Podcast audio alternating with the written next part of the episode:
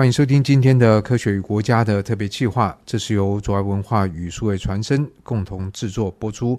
在节目的现场，我们仍然是邀请到卓爱文化的主编林巧玲。巧玲，你好，家恒好，大家好。对，这是我们这个特别企划四集里面第四集，主题就是要来。讲这一本收藏全世界，讲的是大英博物馆诞生的故事。关于大英博物馆，我觉得在我们那个年代，我们很小就知道大英博物馆，很小就知道，对，因为知道国父，蒙难记，对，伦敦蒙难，对，所以我们就看到说，国父就是在大英博物馆的图书馆，然后呃，想出了他很多建设中国的蓝图，所以我们从小对这个大英博物馆就有一种向往之情。那当然，不管有没有听过这个故事，我想很多人到了伦敦，如果去。旅游的话，大概什么国家艺廊啊、大英博物馆，大家都会去，会去，去看。但是看之余呢，也不一定会注意到这个博物馆的历史，因为这个历史已经被荒烟蔓草盖起来了。可是这是一个这么受欢迎的博物馆呢？对。是他的创立者，他的奠基者，大家都忘记了。大家当然知道大英博物馆，但是是谁让这个国家有这么多的收藏品，然后有第一个专使可以打造起象征自己国家文化力量的博物馆？那其实是一个被历史荒野蔓草盖掉的人，就是史龙。好，那我们先来稍微厘清一下，因为我们通常提到这种国家级的博物馆，都会觉得，哎，这是好像。国立或公立的，比如说故宫博物院，那当然就国立故宫博物院，它是一个官方的这个组织。那你看到的罗浮宫，我不是那么确定，不过感觉起来好像应该也是官方，因为设在皇宫里面嘛。那大英博物馆它是它算是公立的吗？它有一个历史一个过程，最早提出公共博物馆其实就是史龙这个人物。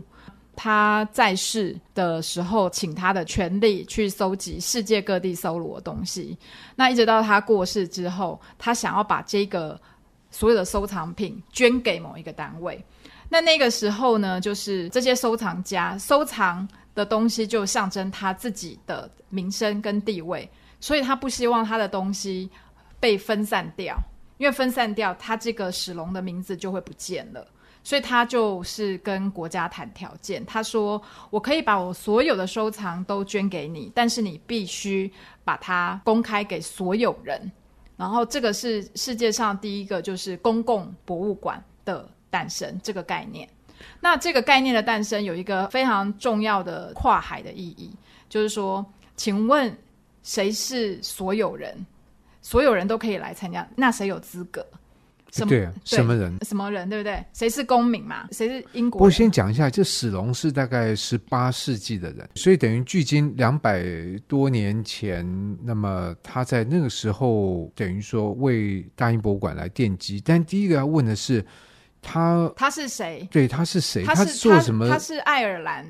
来的一个人，然后那个时候的人都想要在伦敦可以跻身上游。那他是医生，其实那时候很多人都是学医，学医你就有非常多可能，因为你可以帮有钱人治病，然后你就可以晋升上流阶级。那他就是这样，他后来靠着他的医术，然后去服务一个要去牙买加当总督的一个人，他当他的随行医生，所以他有这个机会到牙买加。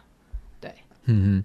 所以他在这个过程里面累积了他的财富，呃，但那时候要收集这些东西，有时候不一定要花大钱嘛。这边呢要讲的就是说，他随着他的这个主人，他后来主人居然是死在牙买加，你可以说。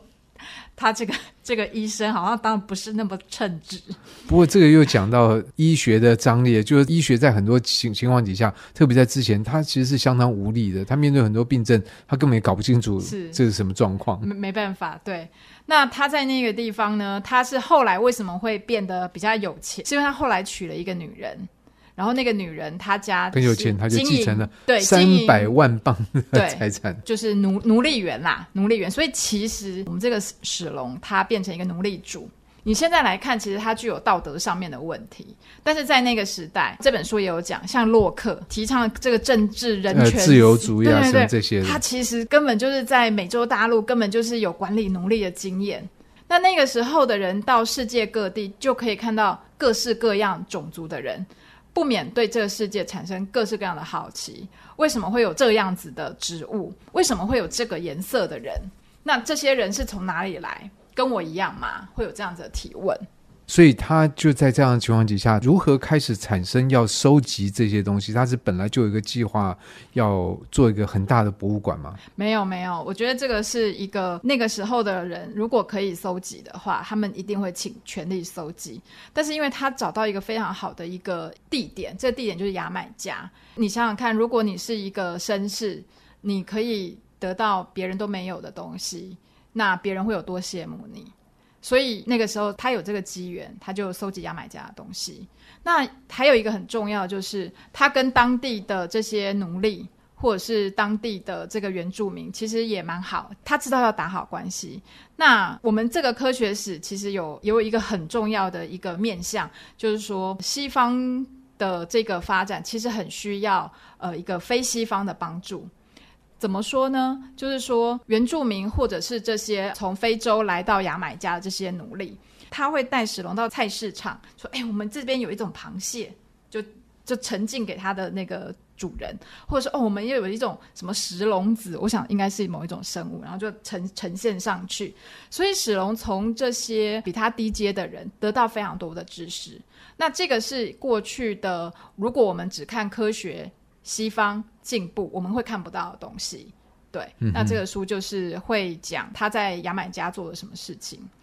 对对，所以我觉得像史龙所处的年代，这个十八世纪等于也是这个大英帝国其实慢慢的崛起崛起的这个年代。当然，在这个时候，我们知道在稍晚，当然就有这马卡尼来到。来觐见这乾隆，吃了闭门羹。但等到一八一五年再来的时候，这已经是改头换面的一个帝国。所以我们可以知道，英国在这个时候的它的国势正在蒸蒸日上，然后它的触角是越伸越越远。所以，呃，如果有史龙这样的人，而没有那样一个国家那样环境，也不会变成收藏全世界。所以，我觉得在这个里面，第一个的这个因素是是在这边了。嗯嗯，有一个我觉得是这个书它要提的，就是收藏这件事情本身为什么就是一个知识的生产，就是觉得很很有趣，就是史龙他会把东西编目，就是你要生产知识，基本上你有一个做法，就是收集很多东西，然后把它贴上标签，然后呢，你有一个清册，然后你可以把相同的东西把它摆在一起。那当你有很多很多万事万物，你都这样子分门别类，然后把它摆在一起之后，你就已经体现了上帝的秩序。所以去编目，因为我们有一章叫做“编目全世界”，我觉得很有意思。就是你只要编目，你就好像拥有世界，然后你好像拥有这个关于这个世界的知识。所以当编辑是很重要的。呃，我我觉得是个编辑，编目跟编辑不一样，还是一样啊。我们都是把它呃一些看起来杂乱的东西，把它呃理出一个秩序出来，然后把它呈现、啊、呈现出来。是是是是对，因为这个我觉得也跟十八世纪，像我们在这个时候就会看到。在法国有所谓的百科全书派，就狄狄德罗啊，或者是卢梭这些人，就觉得全世界的知识，我们可以透过找一些有能力的人，然后把它撰写成文章，然后分门别类，我们就可以把所有的对这个世界的知识用一整套书来表现。哎，可是你知道史龙他之所以被淹没在历史里面，就是因为他编目的方式跟别人很不太一样。按照作者说的啦，就是史龙他的方式是比较。中世纪一点，就是说它的边牧，我们有一个图，有一个图片，它是这个破掉的砖瓦跟这个螃蟹放在一起。它的意思就是说，你看这个螃蟹，它的这个外壳的这个质地跟破掉的砖瓦这个质地很像，然后他就把它放在一起。这史龙的编法。所以呢，很多人看到他的边牧可能会有点傻眼，就觉得说：天哪，你这些是垃圾堆吗？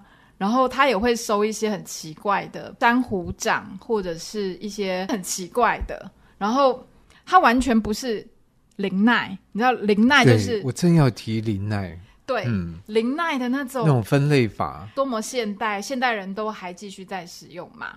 那后来就是林奈，他就觉得就是说他会批评史龙，这根本就是一个收破烂的人，对。对，所以其实我觉得这也讲到，就为什么现在我们说呃林奈这个分类法，因为他其实在做这个分类法的时候，还有很多物种是并没有发现，但是他先架构好这个，个这个系统的方法，结果后面人发现哇，我都可以放到他的这个篮子里面，而且放的非常的好，或者力有未逮的地方，就再继续再发展新的篮子，这套系统还是行得通。我觉得这个林奈是真的非常厉害。它有一个架构，那史龙的架构。作者也有提到，就是史龙的架构，它并不是架构好，它是用亲测的方式，所以呢，它没有一个知识的一个想象的一个全面性的一个一个系统的安排。它其实它有什么，它就收进来，然后把它跟相近的东西摆在一起，所以它的亲测会越来越长，而且它的亲测就是让它的秩序可以无止境的一直延伸下去。就史龙跟林奈，后来林奈胜出，所以大家都记得林奈，然后大家就觉得说史龙就是不能用，然后是不晓得在干嘛。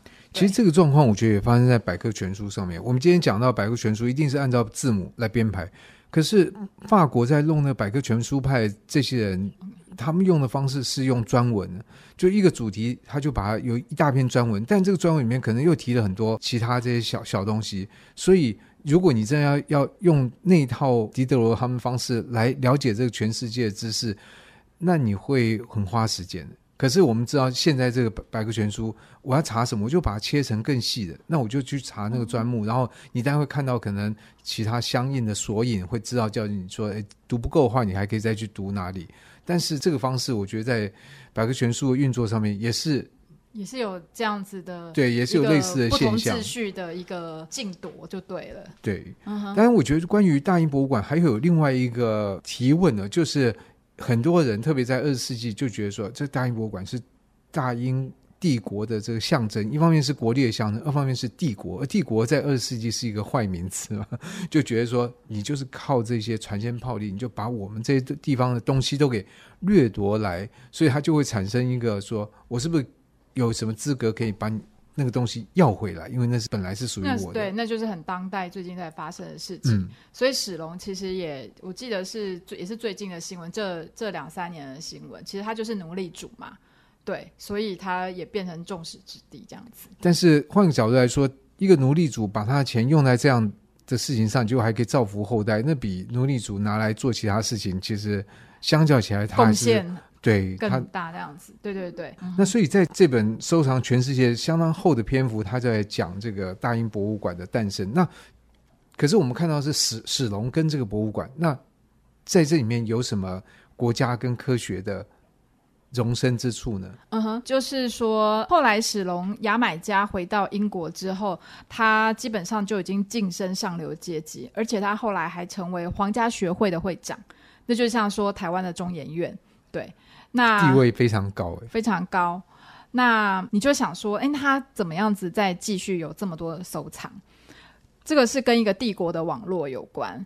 他开始，他也不见得是派人出去，而是说，因为那个英国的商业非常的发达，到世界各地都有，所以呢，他也许会跟遥远的某一个地方的商务员说好，就是，哎，如果你给我多少个什么样本。然后呢，比如说我可以提供你什么样子的，我他们这边其实几乎是没有这个金钱的交易哦，因为这个圈子呢非常重视的是没有利益，就没有利益就是最公正、最客观。所以他也许交换是，比如说这里面有提到，有些人他其实本来就是在外面呃做田野的，或者是当地的医生什么的。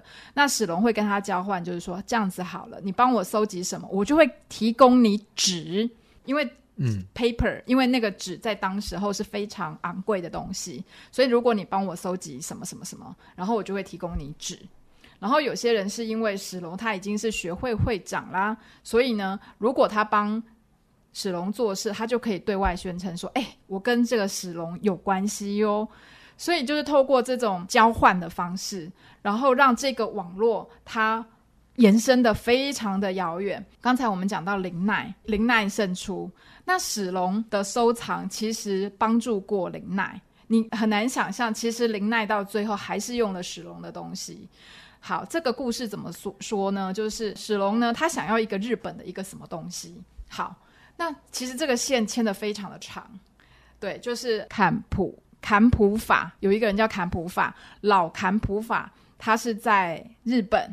然后呢，史隆他是透过老坎普法的侄儿，我们就叫他小坎普法。然后呢，老坎普法更上游呢，还有一个荷兰的东印度公司在日本的一个职员。对，那他就是透过层层层层的关系，然后最后呢，要到了这个日本的某一个他想要收藏的东西，但是是有条件的。这个条件就是他要把老坎普法他写的一个今日日本，其实原本是用德文写的。然后他说：“那请你花钱帮我把这个德文的今日日本把它翻成英文，因为史龙很想要日本的那个东西，所以呢，他就帮忙翻。帮忙翻了之后呢，非常有趣的是，林奈后来他需要有关于银杏叶的这个知识的时候。”那那个古代有的时候你没有办法直接拿到那个标本的时候，其实你要查的就是文献。然后，于是他后来他就查到这个今日日本，所以他后来就纳到他的这个对于银杏的这个描述。所以你可以说历史非常的吊诡。对，但另外一方面也可以说明呢，就这两个人事实上各有所长。而林奈批评史隆，觉得他收破烂，其实他的能力就在于收东西。只他收收完之后，他不一定会整理。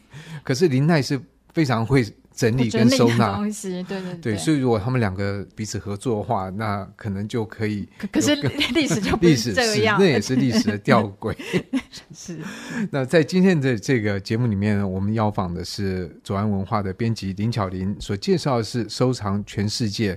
而在这个特别计划里面，我们以科学与国家为出发，然后选了四本书。那这四本书呢，也都透过这几集节目来介绍给大家。那同时，我们也特别感谢巧玲的介绍，谢谢，谢谢嘉禾。那也希望大家可以持续对这个主题感兴趣。之后，我们还会在这个主题之下，还会推出更多不同主题的书，这样子。嗯，好的，谢谢巧玲，谢谢大家。以上单元由数位传声制作。